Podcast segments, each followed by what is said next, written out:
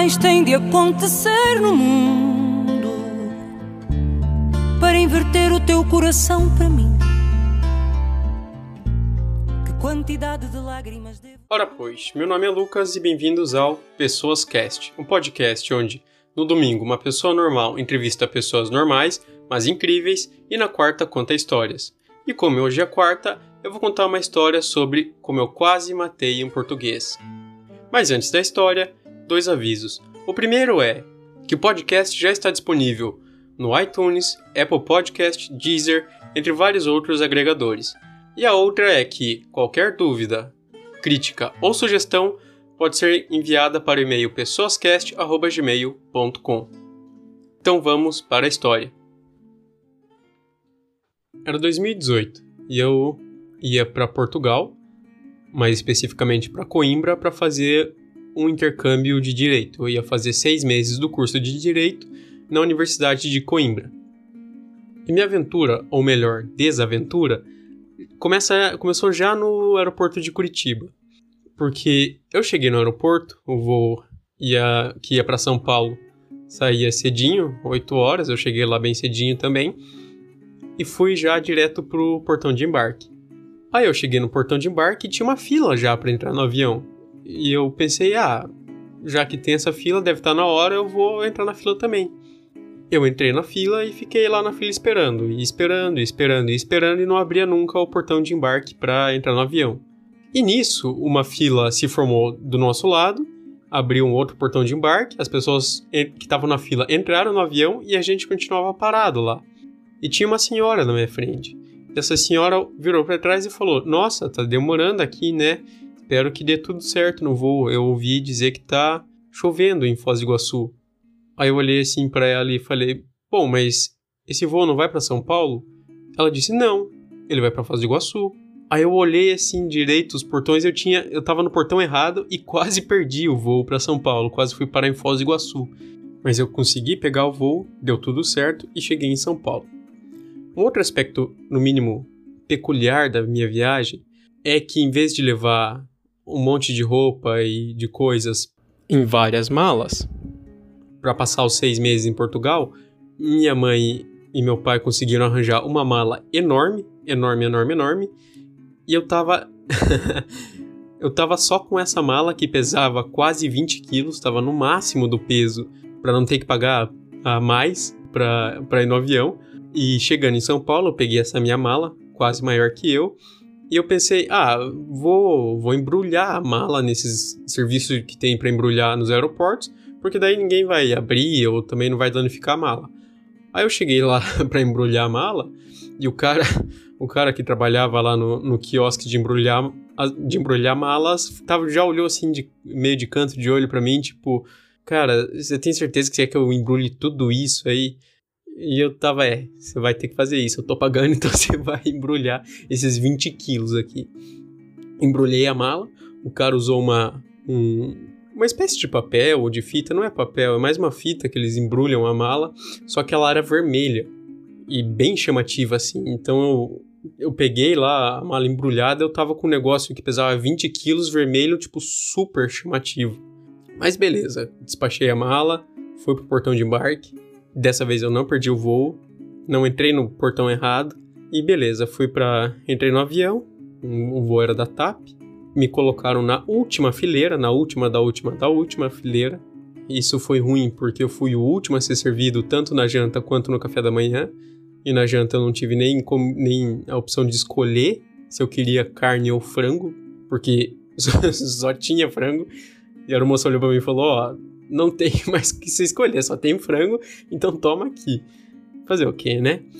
Pelo menos eu tinha, como não tinha ninguém junto comigo lá na última fila, eu consegui esticar um pouco a perna. O voo foi tranquilo também, cheguei em Lisboa, era mais ou menos 5 horas da manhã lá em Portugal, desci do avião, fui pegar minha mala e beleza, como era 5 horas da manhã, o aeroporto estava bem vazio, tinha o nosso voo chegando e um ou outro voo meio perdido mas a maior parte das pessoas que estavam lá nessa hora era do nosso voo que tinha chegado. E eu peguei minha mala, tava indo com minha mala, indo em direção a para alfândega para fazer todos os processos de entrada no país. E sempre tem aquela parte onde alguns inspetores ficam olhando as pessoas e às vezes pedem para um ou outro parar para olhar se não tá carregando droga nem nada. E tem, tem até aqueles programas de aeroporto que, que mostram isso. Aí eu pensei, bom, tenho 19 anos, tô sozinho, tô com uma puta de uma mala do meu tamanho embrulhada num baita plástico vermelho, pouco chamativo, com toda certeza eles vão me parar e pedir o que, que eu tô indo fazer, para onde eu vou, o que, que é essa mala aí maior que você, e vão abrir a mala e não sei nem como que eu vou colocar tudo de novo. E como estava bem vazio o aeroporto, no corredor onde eles ficavam lá para inspecionar, estavam todos os inspetores parados no corredor olhando para as pessoas que estavam vindo.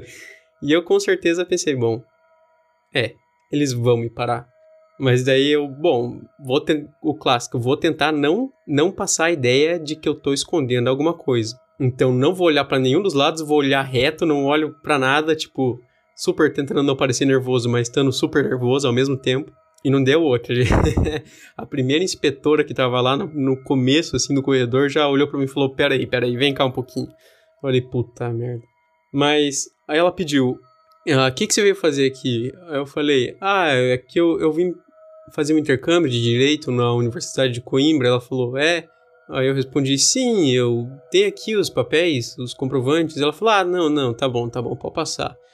5 horas da manhã, acho que ela não queria injeção de saco. Ela deve ter olhado pro tanto de embrulho que tinha na minha mala e pensou: não, eu não vou me dar o trabalho de desembrulhar tudo isso agora. E passei, consegui, cheguei lá. E mas como era 5 horas da manhã e eu queria comprar um chip de celular para conseguir internet, conseguir o 3G, eu tive que ficar no aeroporto até 9 horas da manhã, que era o horário que abria uh, o quiosque da, da Vodafone no aeroporto de Lisboa. E 5 horas da manhã, a única coisa que estava aberta no aeroporto era um Starbucks. Então fui lá para esse Starbucks, comprei um café, paguei 5 euros no café, fiz a conversão na minha cabeça, quase tive um, um infarto, que eu paguei na época quase 20 reais um café, mas pensando, hoje foi barato, porque o euro não tava. O euro naquela época não tava 150 reais. E fiquei lá sentado tomando café. Mas como eu fiquei 4 horas sentado no Starbucks, eu eu tava me sentindo um pouco culpado de ficar lá sentado, mesmo eu tendo comprado café, então eu fui lá, comprei uma água e comprei mais um, um pastel de nata. Chegou 9 horas, comprei meu chip de celular, consegui o Google Maps finalmente, fui na estação de metrô que tem logo embaixo do aeroporto e fui para a estação Oriente em Lisboa. A estação Oriente é uma estação de metrô embaixo da terra e na, na parte da superfície é uma estação de ônibus em cima, num elevado, é uma estação de trem, e na frente da estação Oriente tem um shopping chamado Vasco da Gama. Mas isso é irrelevante. A minha sorte foi que eu cheguei lá na estação Oriente para pegar, comprar uma passagem de trem. Era mais ou menos umas nove e meia. E a minha sorte é que saía um trem às 9h45 para Coimbra. Então eu consegui comprar passagem e não tive que ficar esperando quase nada para pegar esse trem para Coimbra. E beleza, fui, comprei a passagem, fui pra plataforma. Eu não me dei o trabalho de olhar a passagem. Chegou o trem e ouvi um monte de gente correndo para uns vagões diferentes. Eu pensei, ah, não deve ter lugar marcado nem nada. Eu vou entrar no vagão aqui e sentar no primeiro lugar vazio que, que tiver. E foi o que eu fiz. Eu entrei no, no primeiro vagão que eu vi e sentei no primeiro lugar livre que eu vi. Até tinha o lugar era uma janela e eu pensei, nossa, vai ter uma vista legal aqui do caminho para mim, né? Tava com aquela minha mala de 20 quilos e no trem, igual nos ônibus de viagem nos aviões, também tinham aqueles bagageiros na parte de cima para colocar as bagagens. Só que eu olhei aquele negócio em cima e eu olhei pro chão para aquela minha mala de 20 quilos, vermelha, pesada, e pensei, putz, como é que eu vou fazer para colocar aquela mala lá em cima? Mas eu, eu, dei um jeito, não sei de onde eu tirei força, consegui colocar aquela maldita mala lá. Sentei no meu lugar e fiquei olhando para as pessoas que estavam passando no corredor. E as pessoas que estavam passando no corredor, elas estavam olhando para os assentos e estavam olhando para a passagem. Eu pensei, será que tem lugar marcado? E eu não sabia, e eu me dei todo esse trabalho de colocar essa mala lá em cima, e eu vou ter que tirar essa mala. Rezando para não ser isso, eu peguei minha passagem, olhei minha passagem e tava lá e eu tava no vagão errado e tava no lugar errado. Eu pensei, véi, como que eu vou tirar essa mala daqui? E quando eu, só que quando eu levantei para tirar a mala, chegou as pessoas que iam sentar ali no lugar. Era um homem e uma mulher, ele aparentava ser um casal. O, o homem tinha ali seus 40 anos. Aí eu levantei e falei, ah, desculpa, eu sentei no lugar errado e tudo mais. Aí eles, não, não, tudo bem. Sentaram. E eu olhei para cima para minha mala e pensei, ó, eu tenho que segurar isso com muita força porque são 20 quilos e isso não pode cair. Vou usar toda a minha força aqui. Eu fui lá com todo o cuidado do mundo, puxei a mala, só que quando eu puxei a mala, ela veio para baixo com uma força, com uma velocidade que eu não, não tive como segurar. E as pessoas que já estavam sentadas, elas viram o desastre que ia acontecer. Na, na hora que a mala começou a cair, uma senhora que estava sentada na fileira de trás, ela olhou assim e falou: Meu Deus, chama, ela vai cair! Naquele sotaque português. E uns ali que estavam na fileira de trás ergueram a mão, os que estavam na fileira de frente ergueram a mão. Eu tentei segurar, mas não teve jeito. A mala caiu na cabeça do cara com tudo. Aquela mala que pesava 20 quilos. No susto, eu dei um jeito, consegui colocar a mala no chão e falei. E na hora eu pensei: Puta merda, eu vou matei o cara aqui. Aí eu olhei assim, não, tá, tá tudo bem, desculpa, não sei o que, é que eu não consegui segurar a mala, ela tava mais pesada do que eu achei, não sei o que. O cara todo assustado olhou assim para mim e pensou, puta merda, esse brasileiro aí querendo me matar, essa mala vermelha, que, que tipo de droga o cara tem dentro dessa mala. Ele falou, não, não, não, não, tá tudo bem, tá tudo bem, tá tudo bem. Eu, assim, muita vergonha, peguei a minha mala e saí correndo, arrastando ela por trem até, até o, o meu vagão. O cara deve ter ficado com uma baita dor de cabeça no dia seguinte, ou na hora, e deve ter ficado muito assustado. O negócio é que o cara com certeza deve ter deve estar tá igual eu hoje contando essa história do dia que um brasileiro quase matou ele com uma mala de 20 quilos na cabeça. Mas pelo menos ele sobreviveu, eu não fui preso e tô aqui contando essa história. Aí consegui achar meu lugar. O trem foi para Coimbra, eu tava com medo de descer, perder a estação de trem, mas não perdi. Cheguei em Coimbra, super cansado, porque eu não tinha conseguido dormir direito no avião, já eram mais, já tinham passado mais de 24 horas que eu estava acordado. E só que eu cheguei em Coimbra era como eu peguei o trem logo quando eu cheguei na estação de trem de Lisboa. Eu cheguei em Coimbra era 11 horas da manhã ainda, não era nem 11 horas da manhã. E meu Airbnb que eu aluguei por 9 dias, o check-in só era depois das 3. E, e eu pensei, puta merda, o que, que eu vou fazer até as 3 horas da tarde com essa mala? Mais do lado da, da estação de trem lá tinha um McDonald's. Então fui eu arrastando aquela minha mala pela rua, fazendo um puta barulho, porque era. Uh, não era. A calçada não era de concreto, era aquelas pedrinhas. Então a mala ia batendo, fazendo barulho nas pedras. Entrei no McDonald's com aquela mala, comprei um café, mais um café no McDonald's, e fiquei sentado no McDonald's até meio-dia. Aí deu meio-dia, eu pensei, ah, não aguento mais comer sanduíche. Se eu comer esse sanduíche, eu vou, sei lá, vou ter um infarto aqui mesmo. Então eu fui pro, mais ou menos para a área do, do meu Airbnb. E, e, a área do meu Airbnb era bem no centro histórico de Coimbra. E era aquelas vielas super estreitas e tudo mais. E até eu achar o meu Airbnb naquelas vielas demorou um monte.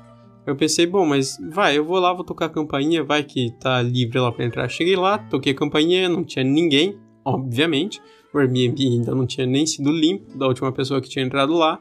E eu pensei, o que, que, eu vou fazer agora com essa mala? Eu tô morto aqui, eu vou sentar em cima da mala e vou chorar. É isso que eu vou fazer. Eu vou abrir a mala, me enfiar lá dentro e ficar lá. Mas eu andei um pouquinho ali no, no centro histórico, achei um café, o primeiro café que eu achei, eu peguei, sentei não, esquece, eu vou ficar sentado aqui e não vou sair nem que alguém me obrigue.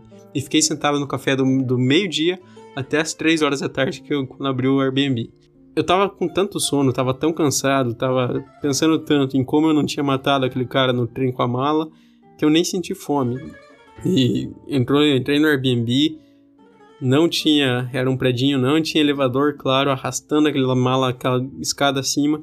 Entrei no Airbnb, tranquei a porta, larguei a mala do chão do jeito que deu e caí, caí na cama e apaguei. Depois de, quando, depois desse dia que eu cheguei, depois dessa aventura, teve outra aventura que foi eu consegui um lugar para morar, porque o gênio aqui não tinha, não tinha lugar para morar, tinha só Airbnb. Se vocês quiserem, eu posso contar essa história quarta que vem. Foi isso o episódio de hoje. Espero que tenham gostado e se cuidem.